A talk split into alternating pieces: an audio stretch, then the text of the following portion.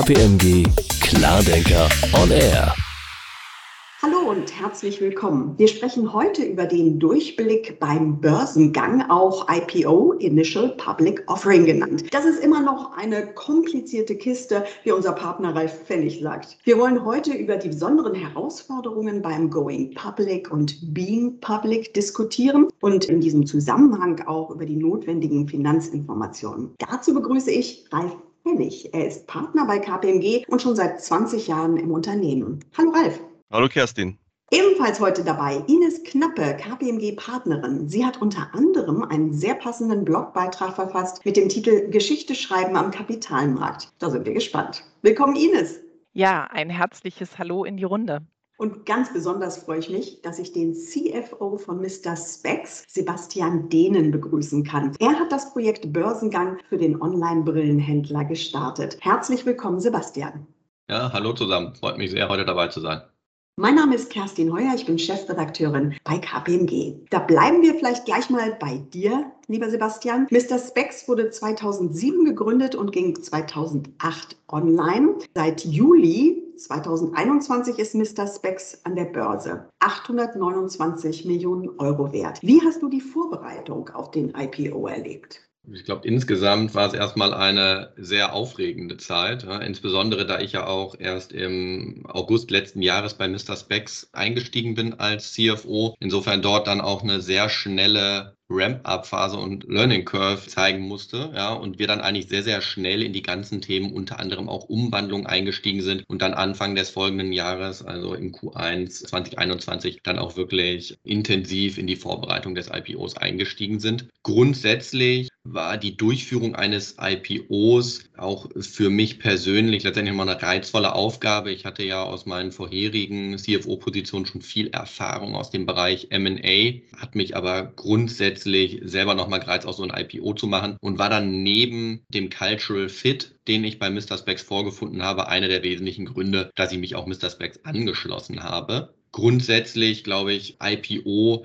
war eine tolle Erfahrung, einfach auch, weil wir ein sehr starkes crossfunktionales Team hatten und mit einem wahnsinnigen Drive, den man, glaube ich, auch einfach braucht, um so ein Projekt erfolgreich umzusetzen, an dem dann auch alle an einem Strang ziehen. Ja. Was war eine große Herausforderung? Würde ich sagen, auf der einen Seite sicherlich den hohen Geheimhaltungsgrad, den man in so einem Projekt immer hat. Ich kannte das schon, als ich Projektleiter bei der Mobility Merger zwischen Daimler und BMW war. Da war es auch häufiger so, dass man bei Town Hall Meetings letztendlich den Mitarbeitern wenig oder nur ausweichend antworten konnte. Ja, und das ist natürlich immer so ein bisschen was, was unangenehm ist oder einfach unschön ist, aber es bedingt halt der Umstand. Und ein weiteres Thema, warum wir ja auch ähm, uns dann dazu entschieden haben, sehr eng mit KPMG zu arbeiten, ist einfach, dass man häufig als IPO-Kandidat, wenn man noch nicht listet ist und man eigentlich so ein Startup ist, was sich zu einem Grown-up entwickelt, noch nicht die Strukturen und Prozesse implementiert hat, die man halt dann in diesem Prozess und dann im Nachgang benötigt, sodass man eigentlich parallel zum IPO-Prozess die Funktionen und Personen dann auch noch aufbauen musste. Du hast es schon erwähnt, zehn Jahre Finanzmanagement hast du vorher zum Beispiel bei Car2Go als CFO ja schon erlebt. Gab es denn noch irgendetwas, was dich beim Börsengang von Mr. Specs überrascht hat? Ja, Insbesondere das Thema, dass ein IPO vollumfänglich aus dem Homeoffice möglich ist. Also ähm, wenn man sich so aus der Vergangenheit damit konfrontiert gesehen hat, wie häufig man Investoren treffen muss, ja, das war dann üblicherweise, man fliegt nach Frankfurt, London, Paris, New York, trifft dann dort ein paar und dann erfolgt letztendlich der Bookbuilding-Prozess, war es dieses Mal letztendlich so, wir haben sowohl die Investoren als auch die Analysten-Meetings alles aus dem Homeoffice gemacht. Das hatte letztendlich natürlich den Charme, dass wir von morgens um sieben oder acht bis abends um 22 23 Uhr in 45 Minuten Slots letztendlich Investoren kennenlernen konnten. Deswegen gehe ich auch prinzipiell davon aus, dass das etwas ist, was zukünftig sicherlich zumindest in einer Hybrid-Konstellation bestehen bleiben wird, weil man einfach einen deutlich größeren Adressatenkreis hat, mit denen man sprechen kann.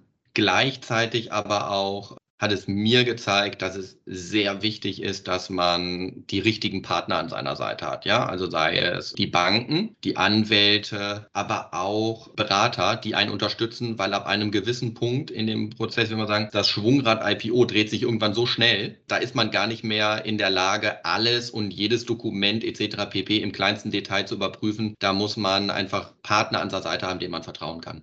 Ja, und der Partner an der Seite, das war zum Beispiel Ralf Pfennig. Ralf, du hast den Börsengang betreut, pandemiebedingt wahrscheinlich auch für dich eine ganz besondere Situation, oder? Ja, absolut. Ich kann auch nur bestätigen, was Sebastian eben gesagt hat. Hätte mich jemand vor zwei Jahren gefragt, ob ich so einen tollen und auch großen IPO wie bei Mr. Specs komplett aus der Ferne, aus, per Remote managen kann, hätte ich gesagt, nee, das geht überhaupt nicht. Aber es hat alles sehr gut funktioniert. Am Ende des Tages it's all about communication, muss man sagen. Ne? Und ein Stück weit ist so ein IPO-Prozess ja sowieso schon sehr stark virtuell, weil man hat auf der einen Seite Banken und Anwälte und so, die sitzen da sowieso verstreut irgendwo in ihren Offices. Da findet eh sehr viel per Call oder Videokonferenz statt. Darüber hinaus war es aber auf dieser operativen Ebene total wichtig, da eng abgestimmt zu sein. Was wir dann normalerweise beim Kunden vor Ort machen, haben wir also hier auch alles per Remote gemacht. Da hatten wir aber, Sebastian, mit deinem Team einen sehr guten Modus, uns in wöchentlichen Joe Fixes da einfach eng abgestimmt.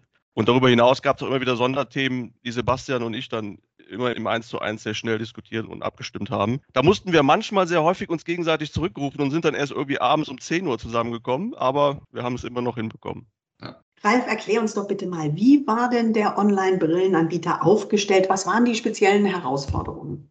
Das ist eine gute Frage. Ich habe ja jetzt schon ein paar Dutzend IPOs oder IPO-Versuche begleitet und auch wenn die Themen sehr ähnlich sind, oftmals sind die individuellen Herausforderungen doch immer sehr spezifisch. Mr. Specs hatte hier den großen Vorteil, dass es ein Unternehmen ist, was schon seit vielen Jahren Anwender der IFS war und ist. Das heißt, viele stellen ja erst in diesem Prozess dann auf IFS um. Das war hier nicht der Fall, mit Sicherheit ein ganz großer Vorteil. Sodass es sich hier tatsächlich auf die, sagen wir mal, Kapitalmarktspezifika, die dann mit der erstmaligen Kapitalmarktnotierung relevant werden, fokussierte. Machen wir mal zwei Beispiele. Das eine war mit Sicherheit die erstmalige Einführung einer Segmentberichterstattung, die man ja als nicht notiertes Unternehmen nicht braucht.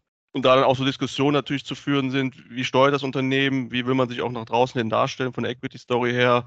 Sehr viele Unternehmen, gerade in so diesen online-nahen Anwendungen, haben natürlich so eine regionale Segmentierung, um zu sagen, wo wachsen wir eigentlich am stärksten, in welchen Märkten. Das war auch hier ein Stück weit so der Kern der Diskussion. Und ein anderes Thema war, dadurch, dass Mr. Specs schon laufender Anwender der IFRS war, über viele Jahre, hatten wir hier auch ein Spezifika, nämlich das der Gewinnprognose, weil es für Mr. Specs über einen Lagebericht schon gewisse Prognosen im Markt quasi gab, und die erfordern dann quasi, dass man im Prospekt wirklich eine Gewinnprognose bringt, die dann auch sehr hohe Anforderungen an die Due Diligence und an die Prüfung mit sich bringen, was den Prozess einfach kompliziert macht. Ja. Also es waren tatsächlich eher so die klassischen Spezifika, die dann, wenn man sagt, ich gehe vom normalen Unternehmen hin zum Kapitalmarkt, dann da auf der Agenda stehen. Aber auch in die in Summe sind dann schon relativ anstrengend und komplex.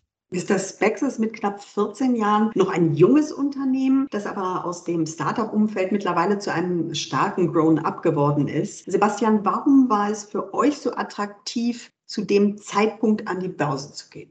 Ich denke, für uns war es der richtige Zeitpunkt, um unsere Expansionsstrategie einfach mit den Erlösen aus dem IPO nochmal zu beschleunigen. Wir haben uns ja vor einigen Jahren bewusst dazu entschieden, von einem reinen Online-Anbieter und zu einem Omnichannel-Anbieter weiterzuentwickeln und hier hat sich herausgestellt, dass wir mit den Stores sehr erfolgreich sind. Wir hierfür aber, um das wirklich in, schnell in die Breite und skalieren zu können, auf zusätzliches Funding angewiesen sind. Ja. Gleichzeitig haben wir natürlich bei der Betrachtung, was wäre der richtige Zeitpunkt, auch so ein bisschen den Blick auf das Marktumfeld gehabt. Und zumindest im ersten Halbjahr sah dies ja noch durchaus sehr positiv aus. Insofern wollten wir da auch ein Stück weit den Rückenwind der Marktentwicklung einfach mitnehmen und nutzen. Ja. Man sieht ja auch, dass es dann schon ein bisschen ruppiger wurde zu Zeiten, als wir an die Börse gegangen sind oder jetzt auch im Q3, wo ja einige letztendlich gepult wurden, ja, einige IPOs also nicht stattgefunden haben.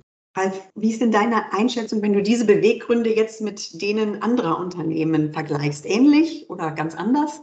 Teilweise recht ähnlich. Bei vielen dieser Wachstumsunternehmen ist natürlich auch der Fokus auf der Generierung weiteres Wachstumskapitals. Auf der anderen Seite, gerade so im Private Equity Umfeld, hat sich auch einfach so ein Stau aufgebaut, der dazu führt, dass die eine oder andere Exit-Notwendigkeit einfach da ist. Und da kann ich Sebastian nur beipflichten. Da war einfach jetzt die letzten Monate ein extrem gutes Fenster. Auch Corona-bedingt hatte sich da so ein Stau aufgebaut und gerade die Geschäftsfelder, die von der Pandemie ein Stück weit auch profitiert haben oder zumindest nicht massiv benachteiligt wurden. Ich habe jetzt auch andere viele Mandanten, die jetzt überlegen, Richtung Herbst oder bis spätestens Ostern nächsten Jahres rauszugehen. Da ist einfach ein gewisser Stau entstanden und viele versuchen jetzt einfach dieses Fenster zu nutzen. Sebastian hat es auch gesagt, gab jetzt in den letzten zwei, drei Wochen auch ein paar Absagen oder Verschiebungen wegen konjunktureller Aussichten. Hoffen wir mal, dass sich das nicht so massiv eintrübt, aber dem Grunde nach ist das Sentiment, das Umfeld noch sehr, sehr positiv, dass viele dieses gefühlten Stau an Investitionen jetzt einfach sehr kurzfristig nachholen wollen. Gerade Familienunternehmen vermeiden immer noch den Kapitalmarkt. Ralf, vielleicht ist hier und jetzt mal der richtige Zeitpunkt, um eine Lanze für den Börsengang zu brechen. Das ist eine sehr gute Frage. Kapitalmarkt und Familienunternehmen passt das zusammen? Auf jeden Fall ja, man muss sich aber bestimmten Konsequenzen dann auch bewusst sein. Wir haben es da zum Beispiel gesehen vor zwei Jahren, der Börsengang von Knorr Bremse, ein sehr großes deutsches Familienunternehmen, was den Gang an den Kapitalmarkt gewagt hat. Man muss sich stets überlegen, was sind die spezifischen Gründe für ein IPO. Die Nachfolge kann bei Familienunternehmen natürlich ein großes Thema sein, aber auch weitere Finanzierungsgesichtspunkte. Man muss sich nur über eines ganz klar im Klaren sein das Level an Transparenz steigt einfach. Das heißt, dieser Schritt vom eher verschlossenen Familienunternehmen hin zum Public Company, was auch die Disclosures angeht, der muss einem schon bewusst sein, weil sonst wird das, glaube ich, schwierig. Gerade so in Bereichen Related Party, Transaktionen mit den Gesellschaftern, Offenlegung der Vergütungen der einzelnen Vorstandsmitglieder. Da sind einfach massiv mehr Transparenz, die man irgendwo dann auch akzeptieren und auch wollen muss. Aber wenn man sich dessen bewusst ist, passt Familienunternehmen und Kapitalmarkt, kann das sehr gut zusammenpassen. Auch wenn viele den Börsengang wagen wollen, ich glaube, viele unserer Zuhörer haben noch gar keine Vorstellung, was das am Ende dann auch wirklich bedeutet. Ines, wie lange dauert denn so ein Börsengang? Wie umfangreich ist das Ganze? Naja, also wir sehen immer wieder, dass Unternehmen auf uns zukommen mit Börsenplänen, die dann sehr kurzfristig realisiert werden sollen. Dann müssen wir schon darauf immer wieder hinweisen und sagen, das ist wie auch anderweitig im Leben, ja, geplant läuft es einfach besser. Und das bedarf es einer sehr guten Vorbereitung. Das heißt, man beschäftigt sich auf jeden Fall mal 12 bis 18 Monate vorher schon vor diesem eigentlichen IPO-Ereignis. Das heißt, für viele Unternehmen erstmal überhaupt auf eine internationale Bilanzierung umstellen, also Umstellung auf IFRS seine Governance umstellen. Das sind alles Schritte, die eben gegangen werden müssen. Und nebenher läuft ja das normale Business weiter. Auch das muss letztlich äh, ja bedient werden. Die wirkliche heiße Phase, die umfasst meistens so um die sechs Monate. Wir sehen jetzt auch schon, wie ja angesprochen, auch von Sebastian, durch diese ganze Virtualisierung, dass da auch Kürzungen vorgenommen werden, weil man eben gar nicht mehr diese Reisezeiten braucht, um Investoren anzusprechen etc. Aber so sechs Monate heiße Phase hat man. Das heißt dann für das Unternehmen und für die Beteiligten eben eine ganz massive Anzahl an Meetings, Drafting-Sessions. Das Pitch-Deck muss vorbereitet werden. Das geht eben los mit Early-Look-Meetings, wo ein Unternehmen sich erstmal überhaupt Investoren präsentiert, um auszuloten, wie groß ist denn der Appetit am Unternehmen. Und das setzt sich dann fort an dem eben das Prospekt geschrieben werden muss, das letztendlich ja das Haftungsdokument oder das eigentliche Dokument für den Börsengang ist, bis hin zu einer Angebotspräsentation. Also viele Meetings, viele Joe Fixes, viele Calls und viele E-Mails. Also ich habe jetzt letztes Mal mein E-Mail-Postfach auch ein bisschen aufgeräumt und habe gesehen, so einer meiner letzten IPOs, da kam ich locker mal so über 3000 E-Mails und das eben nur als Berater. Ich möchte nicht wissen, wie viele E-Mails eigentlich Sebastian in der Zeit nur IPO-spezifisch erhalten hat, weil auch das war ja schon gesagt, Kommunikation ist ganz wichtig und insofern werden da auch alle Medien genutzt. Sebastian, laut einer aktuellen Studie habt ihr in eurem IPO-Prospekt besonders ausführlich über ESG berichtet. Warum waren euch die Bereiche Umwelt, Soziales, Unternehmenskultur so wichtig? Kannst du uns da einige Positionen nennen, die für dich eine ganz besondere Bedeutung haben? Klar, absolut. Grundsätzlich ist mal die Unternehmenskultur und letztendlich für uns erstmal extrem wichtig, ja, und glaube ich auch etwas, was Mr. Specs äh, deutlich abhebt vom Wettbewerb und anderen Unternehmen. Ja, ich hatte es schon angedeutet, dass auch letztendlich der Cultural Fit, also die Unternehmenskultur bei Mr. Specs, einer der wesentlichen Gründe war, warum ich mich auch dem Unternehmen angeschlossen habe. Und glaube auch, dass das eines der wesentlichen Gründe ist, warum wir bei der Mitarbeiterrekrutierung so erfolgreich sind. Ja, ich glaube, wir geben Mitarbeiter Mitarbeitern grundsätzlich die Möglichkeit, dass wir sie, dass sie auf der einen Seite auf eine Kultur treffen, wo eine sehr große Offenheit herrscht, wo man sich sehr stark auch in, in vielen Projekten involvieren kann. Also sehr flache Hierarchien und dadurch die Mitarbeiter auch einen sehr starken Drive mitbringen, um erfolgreich an der Unternehmensentwicklung zu partizipieren. Was grundsätzlich am Markt natürlich eine gewisse Herausforderung darstellt, ist der Mangel an Optikern.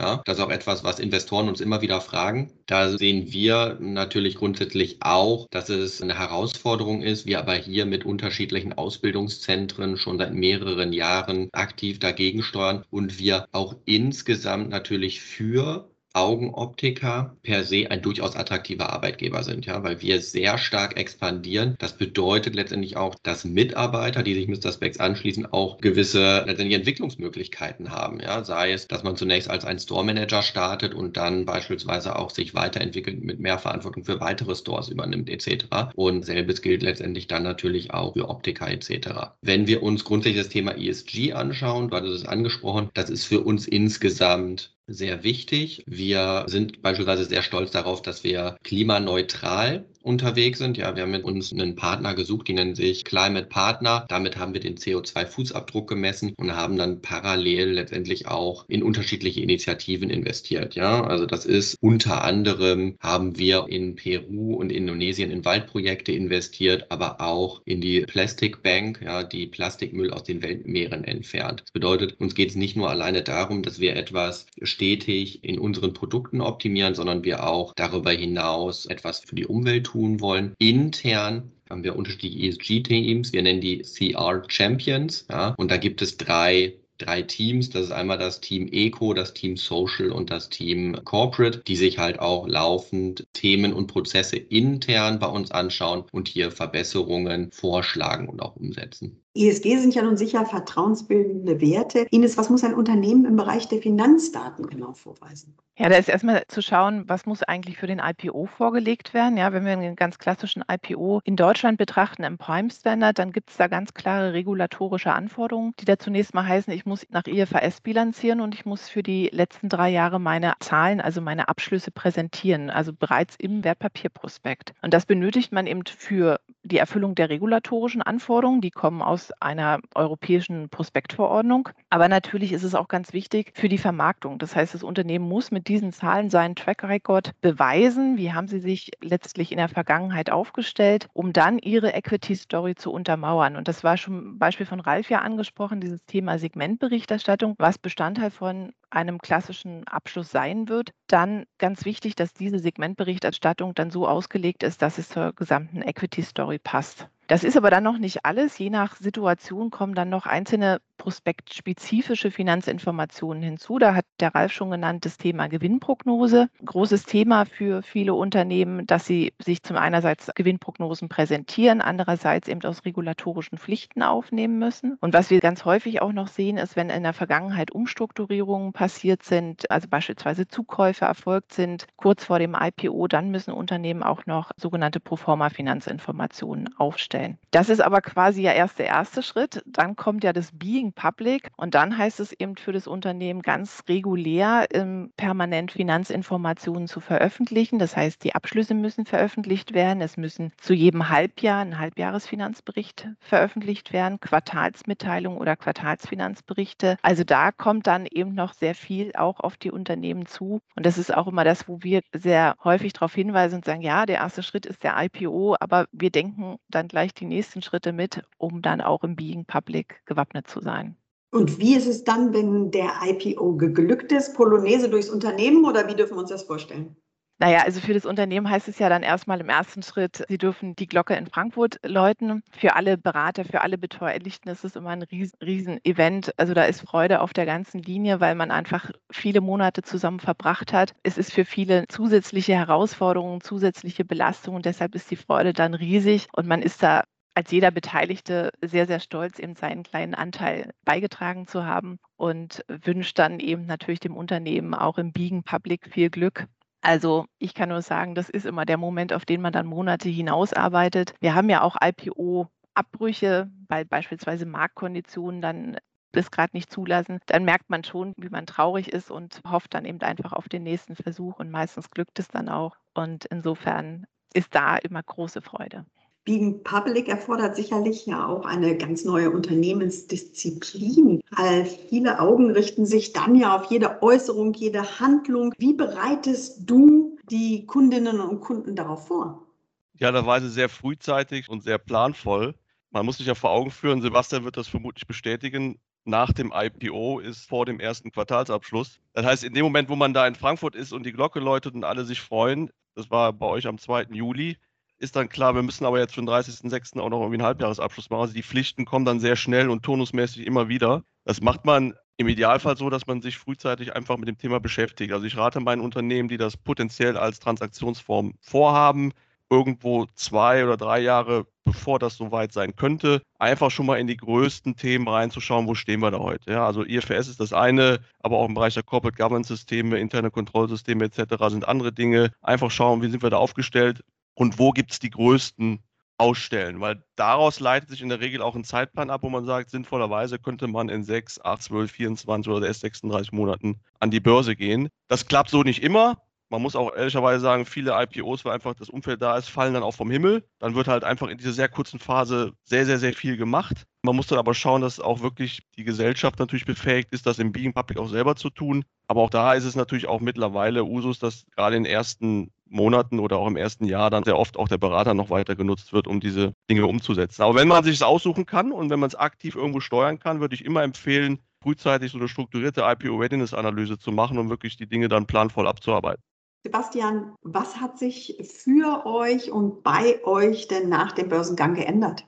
Ich glaube, ein Thema hat Ralf schon angesprochen. Ja, also eine große Veränderung, die natürlich damit einhergeht, ist das notwendige Quartalsreporting. Natürlich haben wir in der Vergangenheit auf Monatsebene stets auch einen Report vorbereitet, den wir letztendlich auch unserem damaligen Beirat bzw. Aufsichtsrat zur Verfügung gestellt haben. Aber dieser reguläre Prozess auf Quartalsweise auch wirklich an den Markt zu kommunizieren, ist sicherlich etwas, was nochmal mit anderen Herausforderungen und mehr Arbeitsaufwand einhergeht. Ansonsten ist es sicherlich die richtige Entscheidung gewesen, den Schritt zu gehen. Ich hatte das eben schon angedeutet, dass wir halt dadurch auch attraktive Wachstumsfinanzierung erhalten haben und wir auch sehen, dass wir dadurch nochmal eine ganz andere Sichtbarkeit erhalten, nicht nur am Kapitalmarkt, sondern auch bei Lieferanten, Kunden und Mitarbeitern. Gibt es auch irgendetwas, was du dir gerne erspart hättest?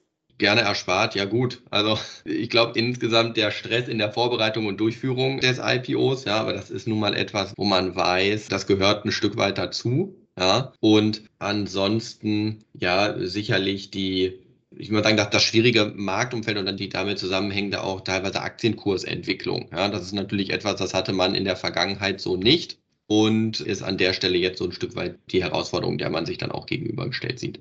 Ralf, du bist ja auch Fußballtrainer. Du hast das schon ab und an bei uns in verschiedenen Videos und so erzählt. Inwiefern kann man denn einen Börsengang auch sportlich sehen? Also Kondition ist natürlich auf jeden Fall ein großes Thema. Hast du auf jeden Fall. Kann man noch was vergleichen? Ja, vielleicht bringe ich mal zwei Fußballfloskeln. Die eine habe ich eben schon angedeutet, nach dem Spiel ist vor dem Spiel. ja, also die Pflichten reihen sich dann aneinander und wenn man jetzt mal einen anderen Aspekt nimmt, gibt ja so den Spruch, elf Freunde müsst ihr sein. Das führt vermutlich zu weit, aber das, was Sebastian eben auch schon mal angesprochen hat, dieser Teamgedanke, der ist, glaube ich, in so einem Projekt einfach immens wichtig, ne? weil es ist ein, einfach ein Marathon mit einem Schlusssport nochmal drin und Sebastian hatte ja wirklich ein sehr tolles und auch sehr engagiertes Team in seinem Finance-Bereich, aber auch alle anderen Player rechts und links, Banken, Anwälte. Da bildet sich über die Jahre auf unterschiedlichen Projekten ja auch eine gewisse Vertrauensbasis heraus. Also auch wenn das im Gesamtkonglomerat mit Beratern, Anwälten und, und, und einfach irgendwo ein eingespieltes Team hat und man Dinge auch offen anspricht und auf den Tisch bringt, das kann so ein Prozess nur unterstützen. Das heißt, um wieder zum Fußball zurückzukommen, ich brauchte einfach eine ausgewogene Mannschaft und kann nicht nur mit elf Stürmern auf den Platz gehen. Noch einmal zu Mr. Specs, lieber Sebastian. Ines hat in ihrem Blog geschrieben, dass es eine überzeugende Equity Story braucht, um am Kapitalmarkt Geschichte zu schreiben. Was war denn ganz konkret eure Story? Also wie habt ihr euer Unternehmensbild am Kapitalmarkt überzeugend dargestellt?